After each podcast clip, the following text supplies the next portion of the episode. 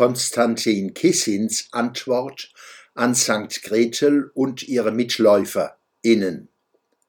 Schon als Kind und Jugendlicher hörte ich von den legendären Debatten in den englischen Geistesschmieden Oxford und Cambridge. Die dortige rhetorische Hochkultur ist eine der Ressourcen, die auch die britischen Parlamente mit Begabungen versorgt.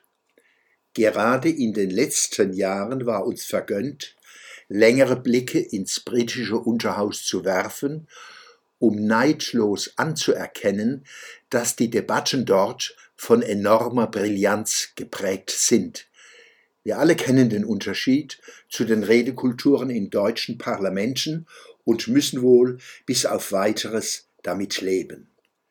Zu den wichtigsten Grundlagen lebendiger Demokratien gehören klarer Geist, geschliffenes Argument und freie Rede, Sie werden seit Jahren durch stalinoide Political Correctness, Cancel Culture und Wokeness bedrängt, bedroht und beschädigt.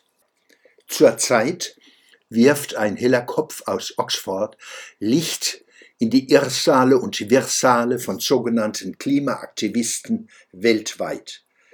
In weniger als zehn Minuten dekonstruiert Konstantin Kissin das irrationale Getöse von Fridays for Future bis Ende Gelände. Seine auf Großbritannien bezogenen Argumente lassen sich eins zu eins auf Deutschland übertragen.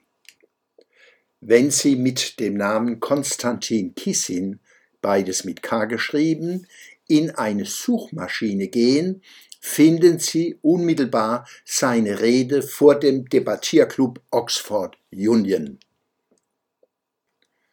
einen Link zum englischen Original und einen Link zu einem Video mit deutscher Übersetzung finden Sie in meinem Der Schwöbelblog am Samstag, 28. Januar 2023.